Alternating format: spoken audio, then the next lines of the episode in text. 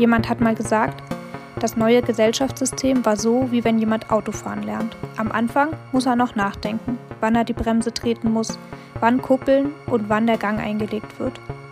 So waren für uns eigentlich die ganzen 90er, wo sich keiner getraut hat, Kinder zu kriegen und nicht wusste, was er im nächsten Jahr macht. Die geschlossene Gesellschaft der DDR führte zu Ab- und Ausgrenzungen und diese wiederum führen zu Aggressionen, die sich heute in Gewalt gegen Ausländer kompensieren. Projekt Umbruch.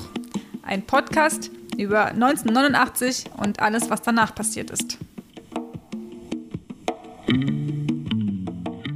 So, willkommen zu einer neuen Folge Projekt Umbruch, Folge Nummer 17. Herzlich willkommen. Heute sprechen wir zunächst einmal und in allererster Linie über Hoyerswerda. Ganz ähnlich zu Eisenhüttenstadt ist Hoyerswerda eine bekannte Industriestadt in der DDR gewesen und gleichermaßen auch bekannt für die rassistischen Ausschreitungen in den 90er Jahren und auch für den Liedermacher Gundermann.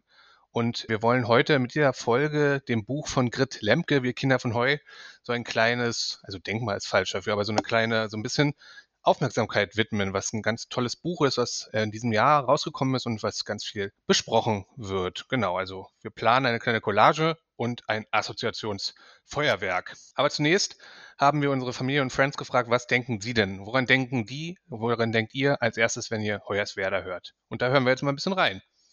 Wenn ich an Hoyerswerda denke, denke ich heute an riesengroße Kohlegruben. Erstmal denke ich da an meine Jugend. Mit 14, 15, 16 war ich ganz oft in Kamenz bei meiner Cousine. Und immer wenn ich nach Kamenz wollte, fuhr ich bis Hoyerswerda und da holte sie mich dann ab.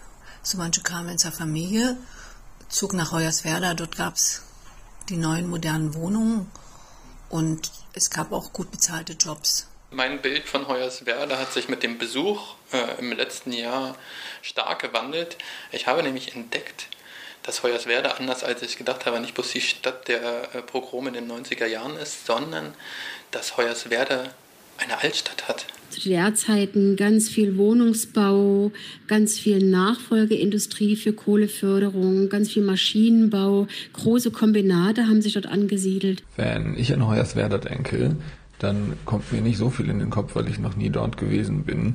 Ähm, woran ich denke, sind rassistische Übergriffe, die es dort, glaube ich, Anfang der 90er Jahre gab. Es ist ein bisschen ähm, schwierig für mich, das im Kopf auseinanderzukriegen, weil ich es mit Rostock-Lichtenhagen vermische, wo Anfang der 90er, glaube ich, was Ähnliches passiert ist. In meiner Erinnerung war Hoyerswerda immer so eine Arbeiterstadt, so eine sozialistische Stadt. So wie Eisenhüttenstadt auch. So eine Stadt aus einem Guss. Wenn ich an Hoyerswerda denke, denke ich auch immer an Gundermann. Denke ich natürlich an Gundermann. Hoyerswerda hat er immer gesagt, Hoi Voi. Hoi Voi kannten wir früher nicht. Wir, Hoyerswerda kannten wir als Name.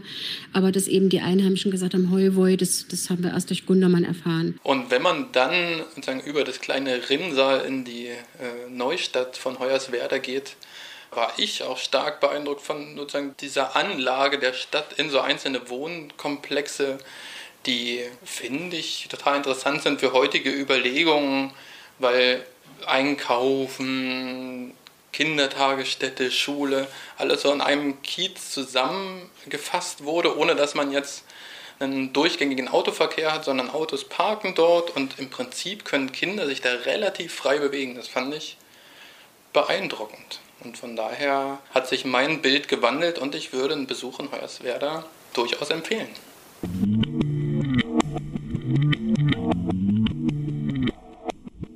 Ja, das waren ein paar Eindrücke, ganz spannend und ganz unterschiedlich.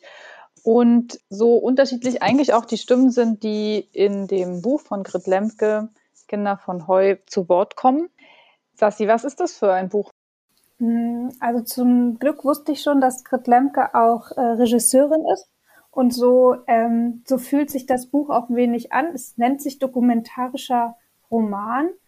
Ähm, und das ist eine Kombination aus ähm, einem Text von ihr und Menschen aus Hoyerswerda, die sie interviewt hat. Ich glaube vor allem ihre Freunde, ihr Umfeld, die ähnliche Generation, die immer wieder zu Wort kommen. Wir begleiten diese Gruppe wirklich von der Kindheit bis eigentlich ins Erwachsenenalter und damit auch so durch die Stadtgeschichte.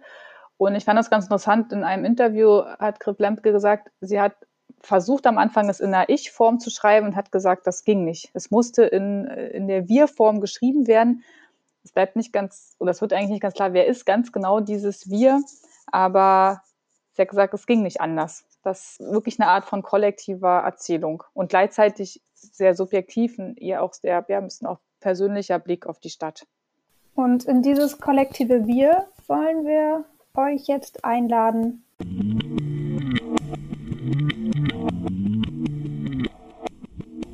Nichts weniger als eine frohe Zukunft verhieß das neu erbaute Gaskombinat Schwarze Pumpe, das alle schon bald nur Pumpe nannten. Arbeit sollte es hier geben und Wohnungen dazu. Den Bauarbeitern folgten jene Scharen junger Leute von überall aus dem ganzen kleinen Land, und sie schickten sich an, Berg- und Energiearbeiter zu werden. Aus dem Tagebuch der Schriftstellerin Brigitte Reimann im Jahr 1959. Man fuhr uns den ganzen Morgen in der Neustadt herum. Ich war bezaubert von den bunten Wohnblocks, von dem gewaltigen Bauvorhaben begeistert.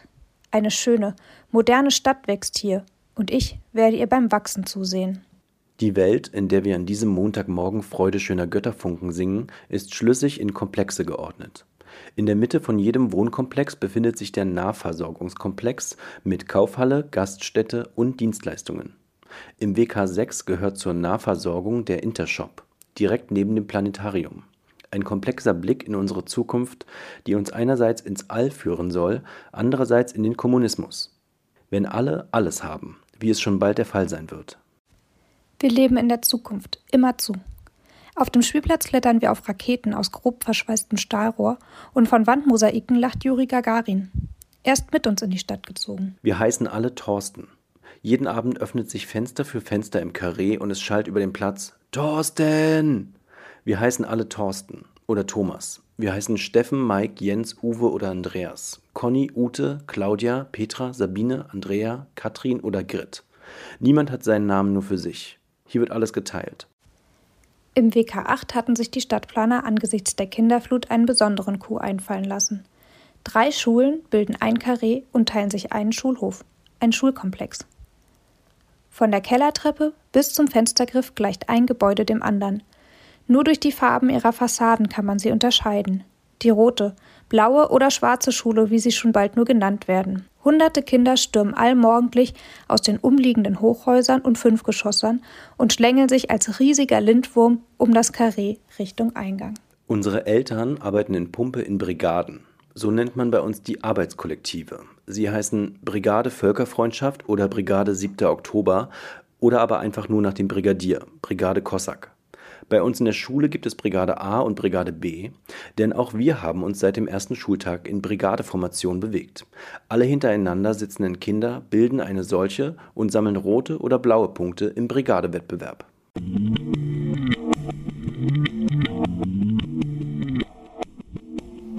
So, da sind wir wieder und wir hoffen, dass euch die Zitate ebenso nach Hoyerswerda mitgenommen haben, wie sie uns mitgenommen haben und dort ein Bild von, von dem Aufbau von dieser Stadt äh, gemacht haben. Und vielleicht, um uns da nochmal ganz kurz ein bisschen einzunorden. Also in den 50er Jahren hatte die DDR ein riesen Energieproblem. Das ähm, kennt ihr oder kommt uns vielleicht gerade heute ein bisschen bekannter vor.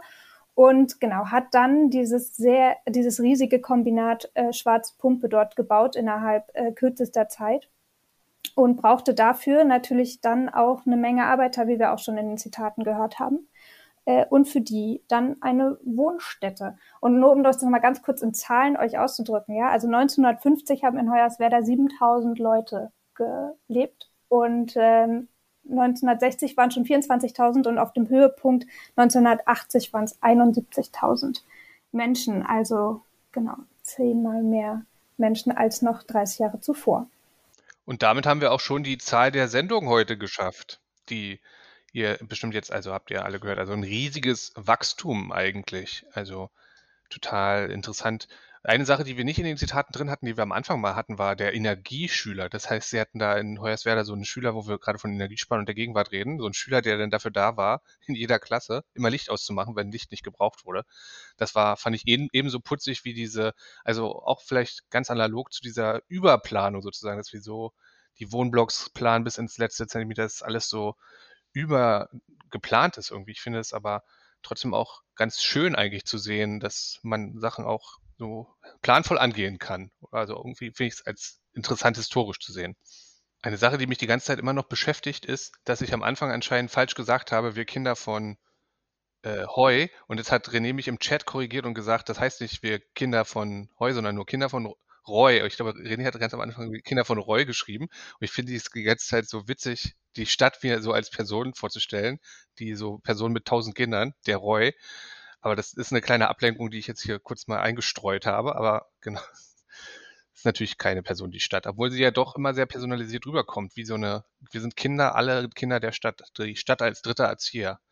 An dieser Stelle vielleicht auch nochmal wichtig zu sagen, warum eigentlich auch um die Kinder von Heu geht, ne? weil ähm, die Generation Grit Lemke, die sind alle nicht in Hoyerswerda geboren, sondern ähm, erst dorthin gezogen. Also deren Eltern sind vorgezogen zum Arbeiten dort und haben ihre Kinder dann nachgeholt. Also wie René am Anfang schon mal gesagt hat, das ist halt wirklich äh, genau der die Kinder wachsen mit dieser Stadt mit. Und äh, das Wachsen der Stadt, René, äh, hast du dir ja auch noch ein bisschen näher angeguckt. Ja, und da hören wir zunächst einmal in einen Beitrag rein von 1964, der die, den, den Bau von Herr Hoyerswerda ganz gut zusammenfasst. Also im wahrsten Sinne des Wortes Wohnungen aus der Fabrik. Herr Schlimpert, wie sieht denn nun die ökonomische Seite aus? Dieser Muster- und Experimentalbau ist selbstverständlich noch teurer. Aber die ersten Muster- und Experimentalbauten in der Plattenbauweise haben auch noch nicht diese äh, Kennziffern gezeigt, wie wir sie gegenwärtig in der Plattenbauweise haben. Und welche Wege sehen Sie, die Raumzellenbauweise billiger zu gestalten? Der Weg besteht in erster Linie darin, dass wir von unseren herkömmlichen Materialien abkommen. Hier liegt ein besonderes Gebiet für die chemische Industrie. Herr Schlimpert, Sie sind einer der Hauptverantwortlichen für die Raumzellenbauweise. Wie beurteilen Sie die Zukunft? Äh, die Raumzellenbauweise ist eine vollkommen neue Bauweise und an unserem Muster- und Experimentalbau zeigt es sich bereits, dass äh, diese Entwicklung sich nur positiv äh, für den Wohnungsbau auswirken kann. Ja, der Aufbau von Hoyerswerda wurde natürlich auch in der DDR medial begleitet, denn vieles war neu. Wie Sassi schon angemerkt hat, ist einfach dieser Standort sehr bewusst ausgewählt worden und dann wirklich eine komplett neue Stadt hingebaut worden. Es gab eine kleine Altstadt und dann wurde die Neustadt gebaut. Und das zum ersten Mal in dem großen Stile in dieser Modularbauweise oder auch Großplattenbauweise. Das heißt, die Bauteile für die Häuser wurden industriell im gleichen Schema hergestellt. Und damit konnte eben dieser extreme Wohnungsbedarf, den es ja für die Stadt gab, und aber ja auch in der ganzen DDR, äh, überhaupt gedeckt werden und dieses starke Wachstum, was wir jetzt auch schon gehört haben, Zahlen eben ermöglicht werden. Und die Wohnungen waren sehr modern, also ja eigentlich wie in der Regel alle äh, Neubauten, die die DDR dann ähm, geschaffen hat, ja auch in anderen Städten wie Dresden. Aber wie gesagt, hier in Hoyerswerda hat man das zum ersten Mal wirklich im sehr, sehr großen Stile umgesetzt und damit eben auch viele Menschen angezogen, die ja gute Wohnungen fanden, äh, Arbeit in schwarze Pumpe und äh, ja, man bis heute sich das da angucken kann. Es stehen nicht mehr alle Häuser, vieles ist rückgebaut worden, aber der, der Eindruck von der Idee, wie dort gewohnt, gearbeitet werden sollte, den kann man immer noch gut gewinnen. Ich finde auch unglaublich, das gibt so eine Szene im Buch, äh, wo sie beschreibt, dass, ähm, dass es äh, einen einzigen Friedhof gab in Hoyerswerda und der dann auch noch zubetoniert wurde. Also die Leute waren wirklich so jung und kamen dorthin ähm, und sie sagt an einer Stelle auch, die Geschichte beginnt mit uns, äh, um dort was Neues zu schaffen. Und das war alles sozusagen so ein Gefühl von Aufbau und wie wir bei Brigitte Reimann gesehen haben in dem Zitat oder gehört haben, genau, war es alles sehr, sehr, sehr positiv, sehr in die Zukunft gerichtet. Ich finde es interessant, weil wir immer wieder irgendwie lustigerweise uns im Podcast mit so, sag mal, ich sag mal, monofunktionalen Planstädten beschäftigen. Also, oder so Eisenhüttenstadt war ja auch so ein bisschen so, ne? Oder Schwedt oder so. Diese so eine große Industrie. Eigentlich war es ein Dorf, deswegen mussten da ultra viele Plattenbauten hochgezogen werden. Und ich kann das irgendwie im Nachhinein mittlerweile gar nicht mehr so voll positiv sehen, weil das ja eigentlich genau die Städte waren, die dann nach der Wende halt überhaupt nicht mehr funktioniert haben. Also wo einfach eigentlich alles zusammengebrochen ist. Deswegen, ich kann diese Aufbauphase jetzt gar nicht mehr sozusagen ohne diese Geschichte eigentlich auch sehen. Und eigentlich ist es im Prinzip eine nur in dieser Zeit zu verstehende Form der Städteplanung gewesen, weil so dauerhaft war das irgendwie nicht überlebensfähig. Ist so mein Eindruck irgendwie. Es war nicht überlebensfähig, weil dann die Industrien, also in Eisenstadt und Hörsweiler gibt es ja die ähm, Fabriken bis heute, aber natürlich in viel kleinerer Ausführung sozusagen. Und ähm, eben besonders für beide Städte, und da hängt natürlich auch dieser, diese Planungsstadtidee mit dran, ist, dass es dann ja ein extremes Schrumpfen gab. Und äh, ja, die wirklich letzten Wohnkomplexe in, in Hoyerswerda, die noch gebaut wurden, sind faktisch sofort wieder abgerissen worden. Also die standen nur ganz kurz, da ist heute grüne Wiese und ist gar nichts mehr zu sehen. Und ähm, ich, wenn die Industrien geblieben wären, äh, hätten die Städte vielleicht auch weiterhin gut funktioniert. Die Frage ist, was passiert, wenn die Industrie nicht mehr da ist, aus welchen Gründen auch immer. Also auch jetzt ja mit der, dem Weggehen von der Kohle zum Beispiel. Das ist ja gerade für diese Region in der Lausitz ein riesiges Thema. Was kommt danach? Ähm, weil das eben äh, entscheidende Arbeitsplätze sind. Aber wenn sie nicht so monoindustriell wären, würde das städtebaulich vielleicht gut funktionieren. Genau, aber ich, ich teile, ich habe immer noch so eine Restaufgeregtheit oder finde es irgendwie spannend, dass Leute so eine Planstadt machen, aber ich würde auch mit Markus gemeinsam sagen, ja, ist ein Fehler, eine monokausale Industrie oder eine Monoindustrie als Grundlage für eine neue Stadt zu machen. Das würde man, sollte man heute wahrscheinlich nicht mehr so machen. Und gleichzeitig finde ich, aber die, diese Assoziation mit, äh, dann sind die Industrien verschwunden, das ist auch so eine Sache, die mir manchmal, als ich jetzt vor kurzem irgendwann in Schweden war in diesem Jahr, das, das ist etwas, was mir gar nicht so bewusst ist irgendwie, dass auch überall in Schweden, Großbritannien auch so riesige Industriestädte waren und Industrie waren, die auch alle kollabiert und umgedreht sind. Ich habe immer manchmal, oder vielleicht ist es, bin ich es, es kann aber auch der allgemeine deutschsprachige Diskurs sein, wo das so ein bisschen so besonders ist, dass in dem Moment, wo das in den anderen westlichen Ländern passiert, in die die DDR sozusagen als erstes pleite geht und dann von der BRD irgendwie es schafft, die wirtschaftlich am Laufen zu halten. Also dass man da diesen Umbruch, der in Schweden und Großbritannien, glaube ich, doll gespürt wurde, den gab es in der BRD in der Form vielleicht nicht, weil er ein bisschen abgeschwächt ist. Das ist so eine Assoziation, die ich hier habe. Also ich, vielleicht will ich hier so eine Parallele zeigen, dass so monoindustrielle Städte auch wahrscheinlich in Westdeutschland da waren, dass die aber da wahrscheinlich auch sogar gescheitert sind, aber vielleicht nicht so bewusst dieses Scheitern der Idee der Industriestadt und es nicht mehr so bewusst ist, weil es in Deutschland so ein bisschen abgefedert wurde, dieser Wechsel in dem Stadtbild. These. Ende.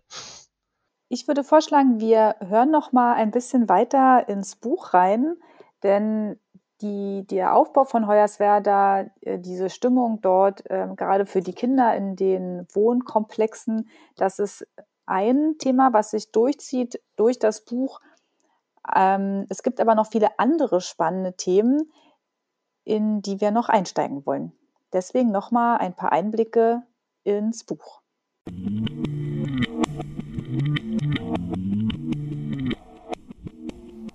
Musik ist in Häuse unentrinnbar wie der Schichtbus. Gitarre bei Frau Söhnel, Satzgesang bei Frau Gebauer. Jede Schule und fast jeder Bereich in Pumpe hat einen eigenen Chor. Man spielt Geige im Sinfonischen Orchester, Trompete im Betriebsblasorchester oder Schalmei im Fanfarenzug. Im FMP, eng gedrängt auf grob zusammengezimmerten Podesten, entdecken wir staunend eine andere Musik, die nicht Shane sein will, kann und darf, wir entdecken eine Spezies namens Liedermacher. Sie kommen aus Berlin und tragen Schlabberpullover.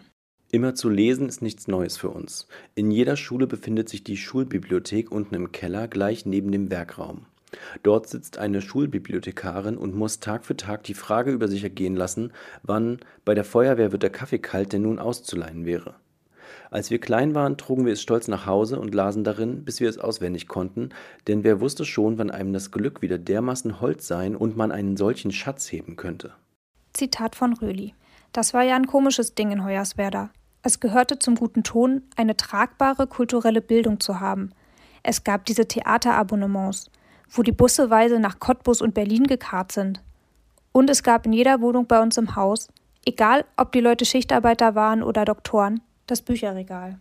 Der Laden ist unser neuer Club, ein Würfel aus Betonfertigteilen in exakt demselben Grundriss wie alle anderen Clubtypenbauten, die in allen Städten aus dem Boden schießen. Offiziell ist er ein Jugendclub der FDJ. Wir nennen ihn Laden nach der gleichnamigen Trilogie von Erwin Strittmatter, dem Schriftsteller aus der Nachbarstadt. Deren Held Esau Matt ist Bäcker in einem kleinen Lausitzer Dorf und Poet, fernab der Welt der Kunst und Literatur. Alle Figuren sprechen so wie die Leute auf den Dörfern ringsum und ein bisschen wie wir. Die zerlesenen Exemplare der Trilogie stehen in allen Bücherregalen unserer Stadt. Anfang Februar 1986 hat unsere Stadt für ein paar Tage einen neuen Namen. Jemand hat auf dem Ortseingangsschild mit schwarzer Farbe und in leicht krakeliger Schrift, der man ansieht, dass es schnell gehen musste, eine Silbe hinzugefügt. Es verkündet nun Hoyerswerda da.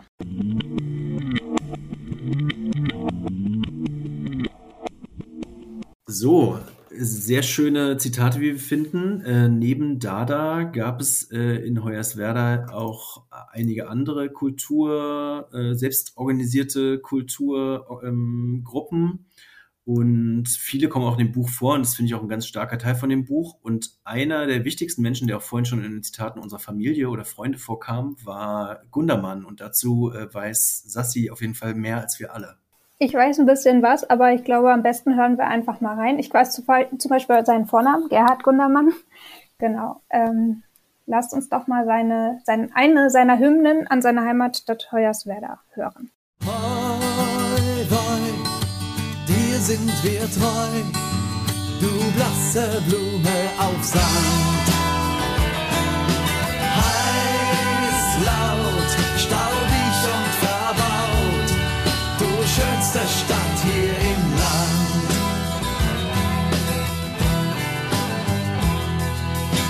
Deine grauen Frauen werden schön, wenn ihre Männer abends auf Nachtschicht gehen. Wenn sich die Kumpels in die Kohle stürzen, tanzen sie auf den Ball der einsamen Herzen.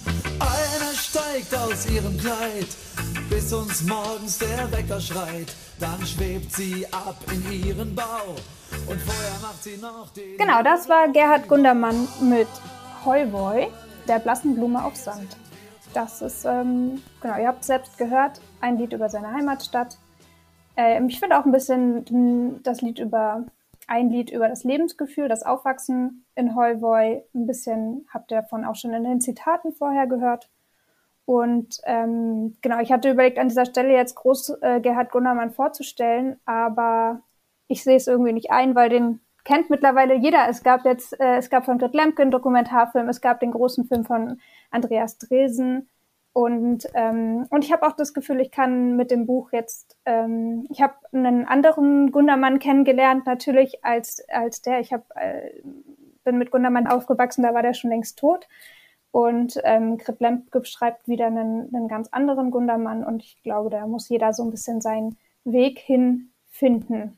Genau, und warum wir, glaube ich, diesen Blog hier auch extra mal diskutieren wollten, ist, weil das irgendwie, finde ich, so interessant ist in diesem Buch, dass da sowohl diese Arbeiter-Bohem, heißt es auch in dem Klappentext oder so, oder, als auch irgendwie diese selbstorganisierten Sachen, die diese jungen Leute da, also die eigentlichen Kinder von Heu, ne, ja eigentlich organisieren und wie die dann so ein bisschen in die Wände langsam reinrutschen, sich eigentlich so dieser Dada-Kunstrichtung irgendwie zugehörig fühlen, wo sie sich ja so voll wegbeamen können aus dem DDR-Alltag und irgendwie überhaupt nicht mehr mit diesen, dieser ganzen Normalrationalität auseinandersetzen müssen und dann auch so einen eigenen Laden haben und dann auch so ein Ladanien ausrufen, so ein eigenes Land zur Wendezeit und so.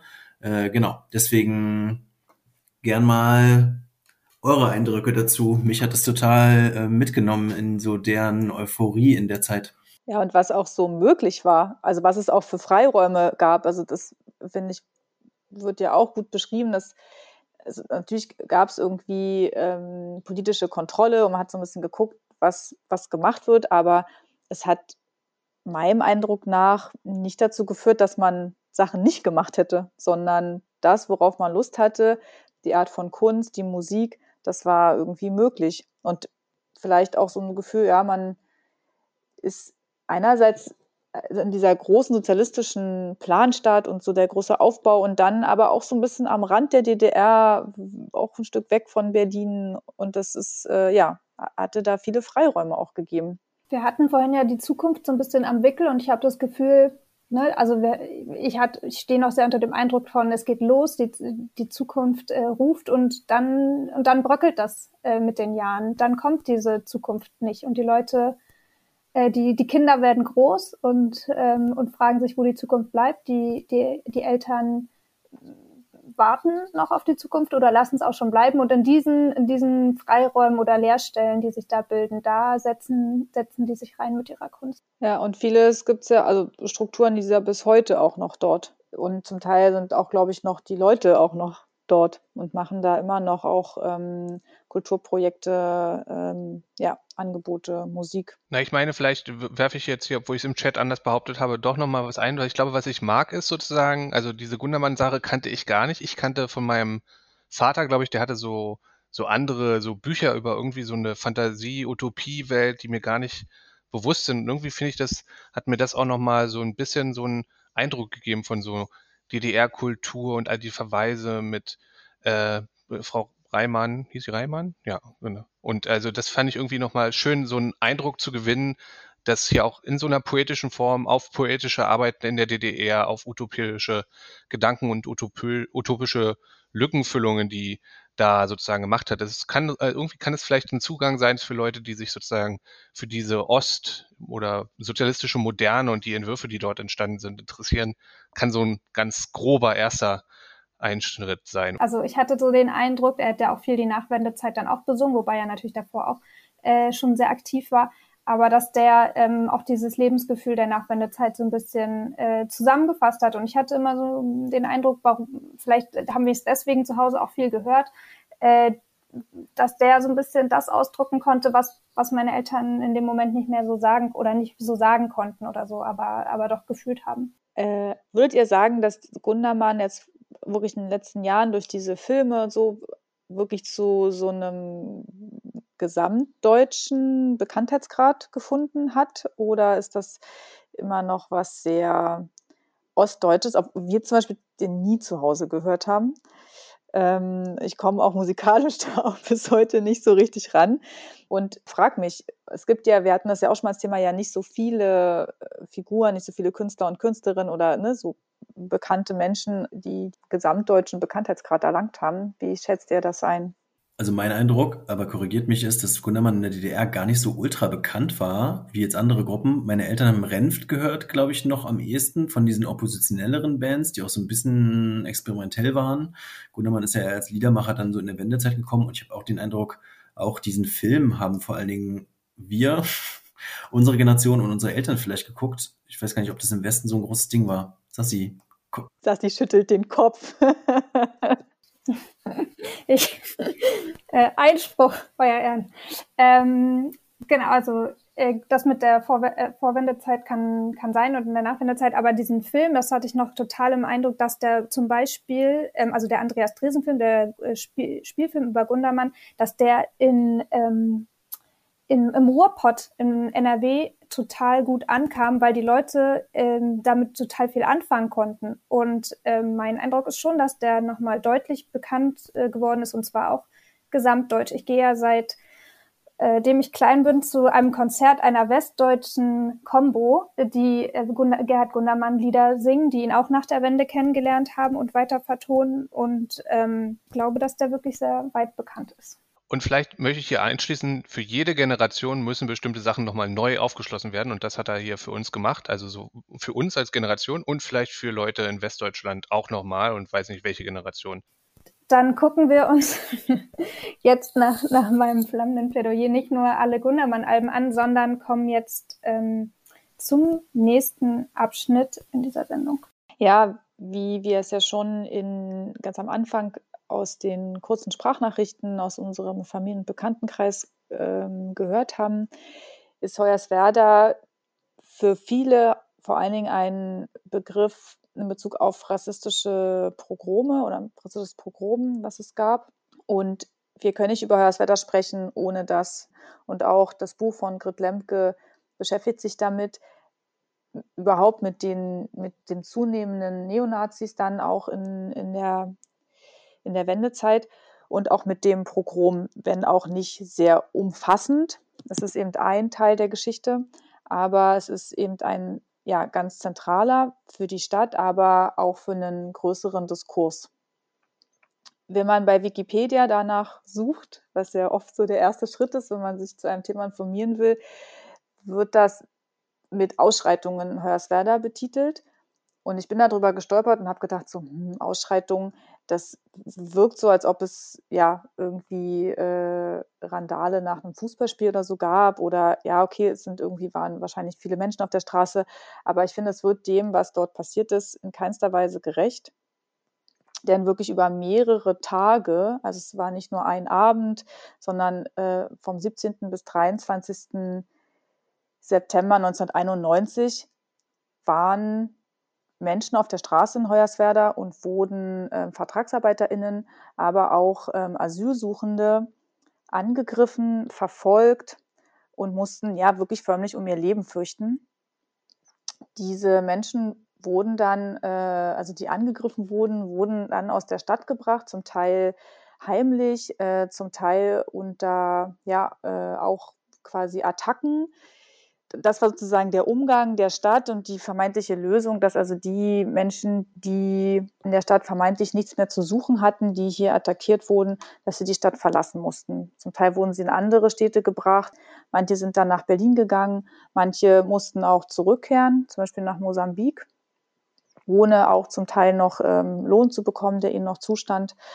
Und eigentlich würde ich sagen, äh, ist bis heute die Aufarbeitung von Seiten der Stadt oder vielleicht sogar auch gesamt oder deutschlandweit, finde ich nicht an dem Punkt, wo sie vielleicht sein sollte. Das, was in Aufarbeitung passiert ist, an Dokumentation, ist vor allen Dingen durch Initiativen passiert, die hier wirklich extrem gute Recherchearbeit geleistet haben, und immer wieder darauf hingewiesen haben oder bis heute darauf hinweisen, was dort passiert ist und auch was, was es für ein, eigentlich, dass es ein Ausgangspunkt war, ja eigentlich von einer, von einer Welle von vielen, vielen Taten, die ähm, einen neonazistischen oder quasi äh, rechten, von rechten Angriffen auf Asylsuchende äh, oder quasi andere, ja, Menschen, die vermeintlich nicht nach Deutschland gehören. Genau, und wir wollen jetzt nochmal ein paar Zitate hören aus dem Buch zur Wendezeit, wo das auch Thema ist, aber auch so ein bisschen die Grundstimmung bei diesen Kindern von Heu, die ja sozusagen alle nicht Vertragsarbeitern oder Kinder von Vertragsarbeitern waren, aber es kommt auch ein mosambikanischer Vertragsarbeiter zu Wort in dem Buch, muss man sagen. Und ähm, vielleicht sogar zwei, bin mir gar nicht sicher. Und das sind zumindest nochmal gute Eindrücke aus dem Buch, die das so am Rande spiegeln, auch wenn dieses Pogrom nicht zentraler Teil davon ist.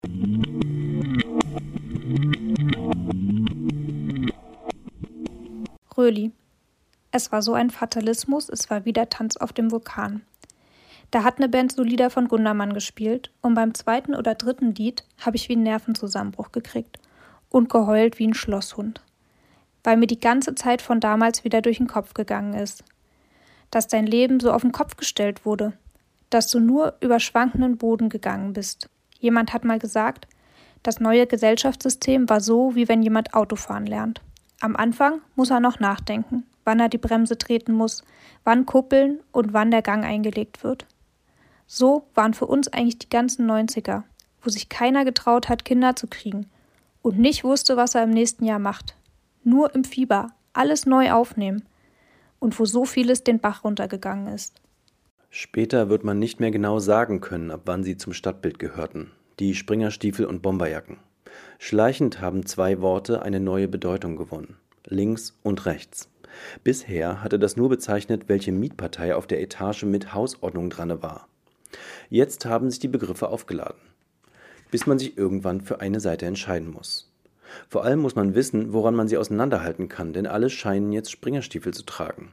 Und wir werden vergessen, wann wir angefangen haben, auf die Schuhe statt in die Gesichter zu sehen. Die Farbe der Schnürsenkel ist jetzt das Einzige, was zählt. Die Mosambikaner und Vietnamesen, die bislang im WK1 gewohnt haben, ziehen um in die Polenmauer. Dort sind jetzt alle Ausländer versammelt und werden im Rest der Stadt nahezu unsichtbar. Im Gegensatz zu den Bomberjacken, Springerstiefeln und kahlgeschorenen Köpfen. Den Mosambikanern drohen sie an, sie im Schichtbus abzufangen. Die Werksleitung stellt Fahrzeuge und gibt die Anweisung, die Zimmer im Wohnheim nicht zu verlassen. In der Nacht gehen dort ein paar Fenster zu Bruch. 15 Jugendliche werden zugeführt, wie später in der Zeitung zu lesen ist. Alles, was wir dabei empfinden, ist Erleichterung. Es waren nicht wir, in deren Fenster Steine flogen. Zunächst pöbeln Alike und seine Freunde ein paar Marktbesucher an. Dann bedienen sie sich bei den Vietnamesen mit Zigaretten, weil ihre alle waren, wie sie später zu Protokoll geben werden. Dann ziehen sie weiter zur Kaufhalle im WK2. Die Vietnamesen haben sich inzwischen mit Zaunlatten bewaffnet, fliehen aber in Richtung Wohnheim. Als die Glatzen die Verfolgung aufnehmen, haben sich ihnen schon mehr als 20 Bürger, wie das Protokoll später vermerkt, angeschlossen. Am Ende des Jahres 91 haben wir unser drittes Elternteil verloren. Wir werden uns fühlen wie jedes Kind, dessen Eltern es nicht beschützt haben. Und werden sie weiter lieben wie jedes Kind. Besonders da andere uns unsere Stadt jetzt erklären. Eine Strafkolonie namens Hoyerswerda, der steingewordene Reißbretttraum realsozialistischer Kaninchenzüchter, lesen wir im Spiegel. Auch das der braune Dreck in Strömen aus uns fließe, dass wir in einem bösartigen, hässlichen, dumpfen Alltag gelebt hätten, der bösartig, hässliche, dumpfe Menschen stanzt. Der Fotograf einer großen Tageszeitung hat einen Skinhead mit einschlägigen Tattoos und erhobenem Arm vor einem Jugendclub postiert. Der wird als Treffpunkt dieser typischen Bewohner von Hoyerswerda beschrieben. Es ist der Laden. Mangels Fahrgästen wird der gefeierte Obus seinen Betrieb einstellen. Zurück bleibt eine Wendeschleife ohne Wände. Die Leitungen werden entfernt, ihre Schraffuren über unseren Köpfen verschwinden.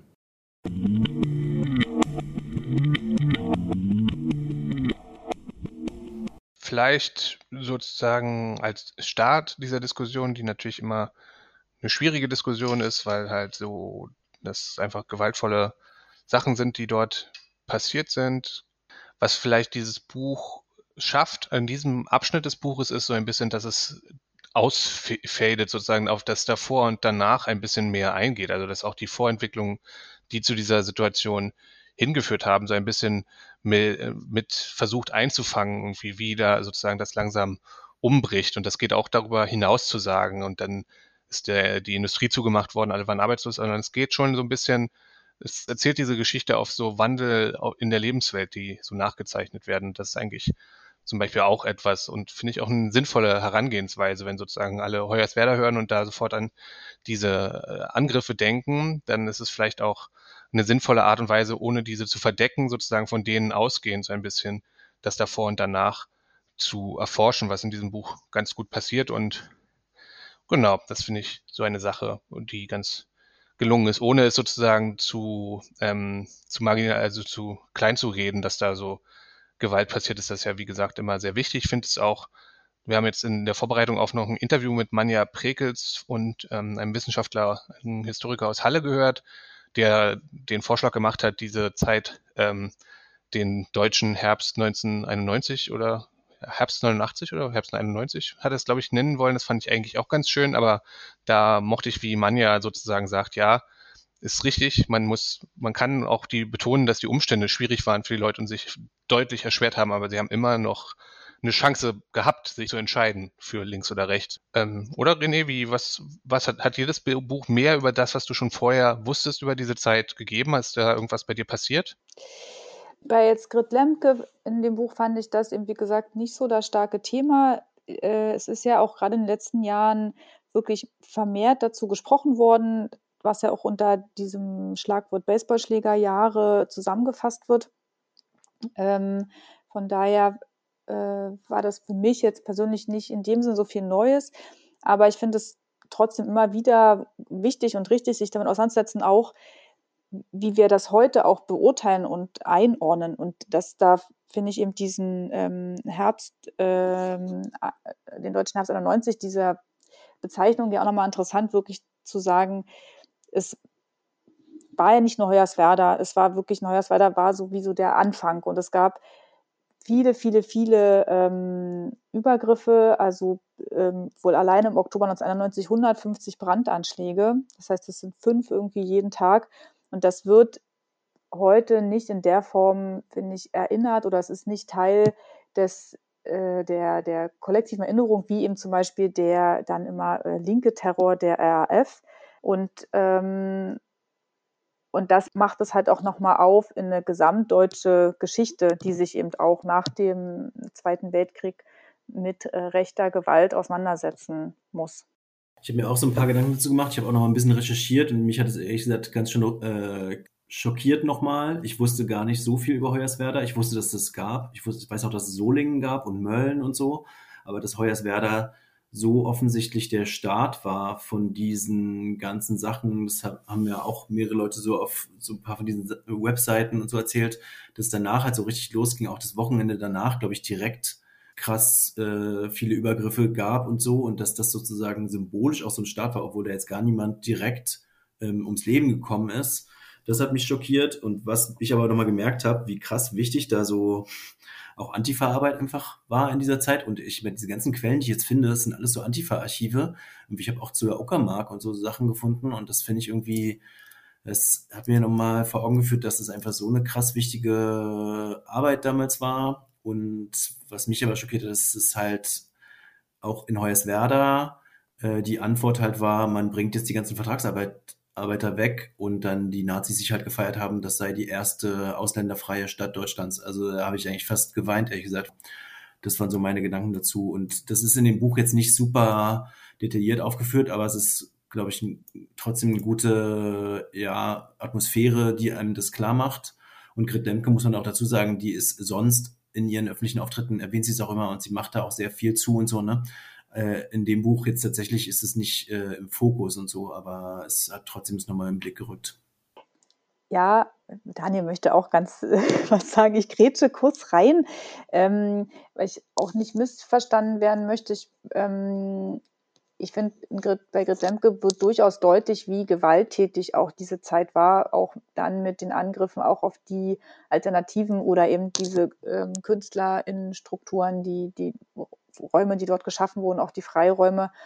Und äh, wie schon, also auch in anderen Büchern oder in Erzählungen aus der Zeit wird auch hier deutlich, wie ja, krass das war. Und ähm, dass es ständig Übergriffe gab und dass ähm, quasi dieses, das, das Pogrom und die Ausschreitung, ähm, jetzt benutze ich selber das Wort, ähm, gegen die VertragsarbeiterInnen und Asylsuchenden, äh, ja, ist halt ein Teil davon. Und ich ähm, finde, das ist in dem Buch funktioniert das und das ist äh, auch völlig legitim, eben auch von anderen Seiten von Hoyerswerda zu sprechen. Aber man darf das nicht vergessen und die, es gibt die Webseite hoyerswerda-1991.de, die wirklich extrem gut aufbereitet und recherchiert, wirklich nochmal in allen möglichen Bereichen Informationen gibt zu diesen, ja, zu diesem Programm. Wir haben zu diesem Zeitabschnitt eben auch von Angela Merkel noch ein Zitat zu den Sachen mitgebracht. Das spielen wir euch jetzt hier kurz ein. Man hatte also schon den Eindruck, dass die Vorkommnisse in Hoyerswerda so eine Art Auslöserwirkung auch hatten für äh, solche Delikte in den alten und neuen Bundesländern. Die geschlossene Gesellschaft der DDR führte zu Ab- und Ausgrenzungen und diese wiederum führen zu Aggressionen, die sich heute in Gewalt gegen Ausländer kompensieren. Wir wissen auch, dass die Jugendlichen in der DDR eine legitime und menschenwürdige Rechtsordnung eigentlich niemals erfahren haben in ihrem eigenen Leben. Dass es schon Anfang der 80er Jahre und danach immer häufiger im Umfeld von Fußballveranstaltungen Anzeichen für Gewalt gab. Wir wissen auch, dass es Ausländerfeindlichkeit gab und auch ähm, äh, rassistische Äußerungen. Ja, das sagt die Angela Merkel, aber ich finde, ich wollte gerne auch noch auf etwas aufgreifen, was Markus eben gesagt hat, was ich irgendwie auch ganz interessant finde, wenn wir immer so, oder auch, es gibt ja auch, greift diese Lütten-Klein-Sache auf, es gäbe keine richtige Zivilgesellschaft in der DDR. Und ich finde, auch hier ist wieder so ein Beispiel, wo man sagen könnte, ja, es gab die nicht in der Form, wie man sie in Westdeutschland gehabt hat und vielleicht deswegen auch projizierend in Ostdeutschland erwartet. Aber eigentlich finde ich auch, also das ist vielleicht jetzt ein bisschen kontrovers, aber ich würde auch die Antifa und so selbstorganisierte Jugendclubs und Strukturen, die sich sozusagen entwickeln und da einen Raum angeben wie die Ladania hier, auch, finde ich, sind auch Akteure der Zivilgesellschaft und auch wichtige Akteure der Zivilgesellschaft, wie René das gesagt hat, äh, anscheinend auch, oder wie Markus das gesagt hat, anscheinend die, die als einzige die Geschichte über diese Zeit festgehalten haben in irgendeiner Weise und das begleitet haben und sich auch diesen ähm, mit Gegendemonstrationen da entgegengestellt haben. Und ich finde, das kann man durchaus auch als Teil einer Gese Zivilgesellschaft sehen. Ja, da grätsche ich ein bisschen rein. Vielleicht habe ich es anders gelesen, aber ich hatte ja den Eindruck, ähm, dass die Leute, äh, also auch die Ladania, also die Kinder von Heu, da dann irgendwann äh, so ein bisschen aufgegeben haben, eben wegen der fehlenden Zivilgesellschaft und ähm, es dann die nächste Generation war, die gefragt hat, hey, was ist denn da eigentlich los? Also eher so vielleicht unsere Generation oder oder ein bisschen älter als wir und äh, die dann hier in dem Buch auch vorkommen und die, die jetzt die Erinnerung vorantragen. Also ich fand nochmal sehr, also was mich so erschüttert hat an dem Buch auch nochmal war, war, wir hatten ja vorhin schon dieses, diese ganze Kunst, äh, in die, in die sie sich äh, gestürzt haben und die sie dann auch erstmal hochgehalten haben während der Wende, während des Umbruchs und während um sie rum sozusagen die, die Gewalt ähm, begann und, und und eigentlich diese Unfähigkeit ähm, und diese Schockstarre damit ähm, mit diesem Umbruch so umzugehen und, und mit der Gewalt.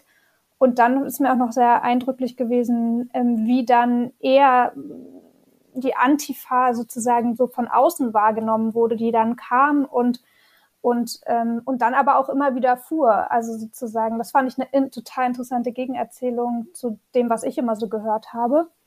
Äh, von wie diese 90er Jahre, wie diese Baseballschlägerjahre ähm, in den äh, Städten abliefen. Genau, aber René. Ja, ich würde gerne nochmal auch äh, auf Angela Merkel zurückkommen. Oder ich finde es so eine bemerkenswerte ähm, Aussage, weil es also genau das macht, was ja dann die letzten Jahre und Jahrzehnte kritisiert wurde, äh, eine einfache Erklärung zu finden, das Problem in der DDR zu sehen und ähm, auch so ganz logisch. Und das ist ja jetzt Gott sei Dank vorbei. Und, ähm, und dass ja auch diese Parallelität gibt von irgendwie wollen wir doch jetzt eigentlich nur noch feiern, jetzt die Wiedervereinigung, ist doch jetzt alles äh, super nach dem Motto der Ärzte, hip hip hurra. Äh, und, und gleichzeitig gibt es quasi diese ähm, vermehrten gewalttätigen Ausschreitungen, ähm, ja. Und natürlich muss man gucken, was, was ist die Ursache ähm, spezifisch für diese Zeit? Und das hat sicherlich viele Gründe, aber das nur auf diese abgeschottete Gesellschaft, also was, was schafft das für ein Bild äh, von der DDR? Ähm, ich finde es wirklich, es regt mich richtig auf. Ähm, und das ist ja das Muster, was die ganze Zeit fortgesetzt wird, das irgendwie abzuwiegeln und denken, ja, jetzt löst sich das ja alles auf, weil jetzt haben wir ja die Wiedervereinigung. Und dann ähm, ist das äh, alles gar kein Problem mehr, anstatt zu sehen, wie tief verwurzelt äh, rassistisches, antisemitisches, fremdenfeindliches Gedankengut ist äh, in ganz Deutschland. Das äh, finde ja, das ist wirklich äh, beispielhaft für den Umgang mit äh, rechter Gewalt. Voll. Und äh, ich habe letztens auch noch eine Doku gesehen über so türkische Gastarbeiter in Westdeutschland und da war das auch so, sobald da ein bisschen Wirtschaftskrise war und es sozusagen Konflikte auf dem Arbeitsmarkt gab, ging so, kamen sofort die rassistischen Stereotype raus. Ne? So, ich will jetzt nicht sagen, dass das sozusagen monokausal jetzt die einzige Erklärung ist. Und ich kann mir auch vorstellen, äh, dass es vielleicht auch schon Aspekte in der DDR-Gesellschaft war, gab und auch in der Behandlung von Vertragsarbeitern ganz speziell in der DDR-Gesellschaft, wo ja kein Austausch eigentlich gewünscht war, so doll äh, die das nochmal befördert haben. Aber das ist, glaube ich, auch so ein bisschen unser Gründungsmythos des Podcasts sozusagen, um diese Erzählung so ein bisschen aufzugreifen, ne? weil so in den letzten Jahren auch mit so AfD und so kam es ja immer wieder so, die Leute haben halt nie Demokratie gelernt, irgendwie haben nie eine menschenwürdige Rechtsordnung erfahren und deswegen mussten die ja so austicken. Und fragt man sich ja immer, warum ging es nicht 89 los, sondern erst 91. 89 gingen Sachen wie man schon leider sagen muss, dann tatsächlich auch zu Ende, aber das war nicht das Ende der Stadt. Wir haben bei der Zahl der Sendung zwar schon gesehen, dass es deutlich weniger Menschen wurden, die da in Hoyerswerda gewohnt haben, aber da ging trotzdem diese eine Aufbruchgeschichte ein wenig zu Ende, auch nicht komplett, aber ein wenig und aber de, aus dem Ende der einen Geschichte beginnt dann halt die neue Geschichte und damit endet auch das Buch, dass sie sozusagen nicht an dieser Stelle abbricht, sondern dass dann der Beginn eine, eine, die nächste Generation sozusagen nachwächst, die dann auch anfängt, nachdem so, also auch wieder beginnt, eine neue zivilgesellschaftliche Struktur aufzubauen, eigene Jugendclubs, wo sie sich treffen, wo sie Musik machen, Die bleiben dann, glaube ich, auch nicht mehr alle in Hoyerswerda wohnen, sondern ziehen dann irgendwann nach Leipzig. Aber das vielleicht auch ein bisschen äh, etwas, was dann einfach passiert. Und diese Band, die damals, glaube ich, noch nicht Pisse hieß, aber die inzwischen heute unter dem Namen Pisse Musik äh, macht. Und zu dieser Band hören wir jetzt nochmal Zitate.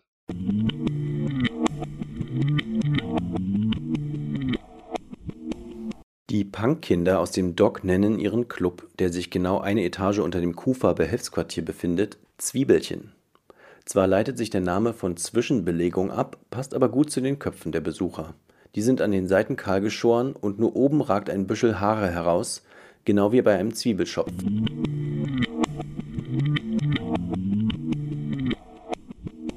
Als sich das Erdreich am Knappensee in Bewegung setzt, sind die wütenden Kinder aus dem Dock schon lange nicht mehr in Destroyers Werder, wie sie die Stadt auf ihren Partys genannt hatten. Hanni und die Jungs von Plaro haben eine neue Band gegründet. Ihr Name? Pisse. Alles, was die Öffentlichkeit von ihnen weiß, sie kommen aus Hoyerswerda und heißen alle Ronny.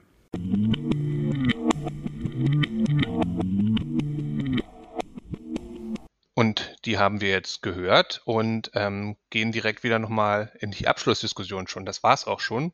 Eine Sache, die ich nochmal erwähnen wollte, die mir vorhin entfallen ist, ist, dass zwischendurch im Buch die goldenen Zitronen vorkommen. Äh, und da habe ich auch die ganze Zeit dran gedacht, als ich in dieser, über diese Wendezeit nachgedacht habe, weil die ja auch sehr viel so diesen Rassismus sowohl im Westen als auch im Osten sozusagen thematisiert haben in den 90er Jahren. Äh, habe ich auch mal das, nochmal das bisschen Totschlag äh, gehört, dieses Lied, wo auch so diese normale Verharmlosung von Rassismus äh, thematisiert wird. Hätte ich gern gespielt hier im Podcast. Ich glaube aber, das ist copyrighted, deswegen machen wir es nicht. So, so, betroffen und zornig, so plötzlich, sie hatte nachgezählt. Sie 17 Tote seien jetzt genug. Ja, die Härte des Rechtsstaats. Ganz genau, zumal es waren ein ständiger Ausländer, steuerzahlende Männer, fast wie du und ich.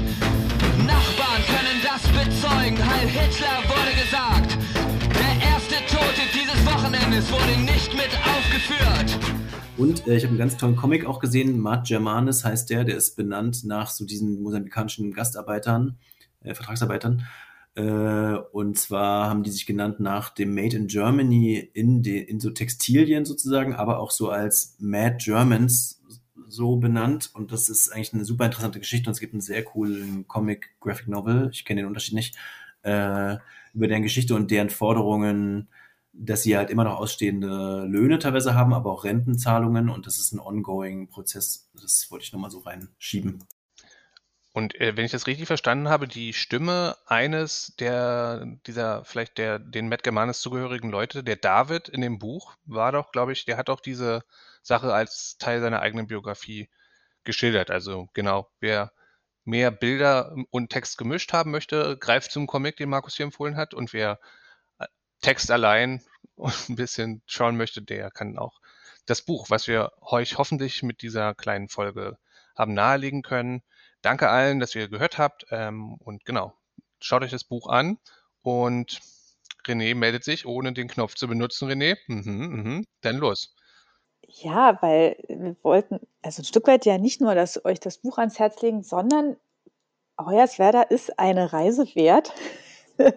ähm, und es ähm, ähnlich wie auch genau Eisenhüttenstadt, also ist diese äh, genau Planstädte sind schon bis heute wirklich spannend sich anzugucken und auch die Atmosphäre in Hoyerswerda ist auch wirklich nochmal speziell eben in dieser Zweiteilung der Stadt bis heute.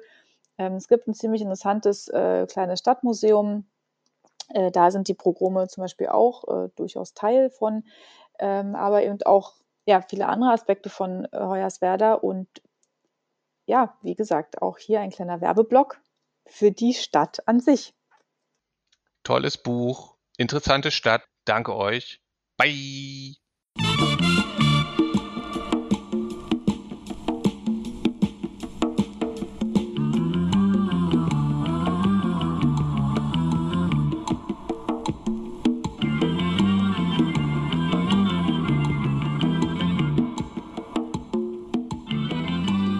So, als kleinen Abschluss der Folge haben wir euch noch eine kleine Überraschung hier reingebaut, nämlich einen Ausschnitt aus einem Song von der Band Pisse. Pisse ist eine Band, von der einer, also aus Mitgliedern aus der letzten Generation, die im Buch thematisiert werden, zusammengestellt wird. Also die sind zusammen eine Band und die haben, sind eigentlich auch populär in der Welt. Ganz, ganz erfolgreich auf Spotify und viel Spaß mit dem Song jetzt.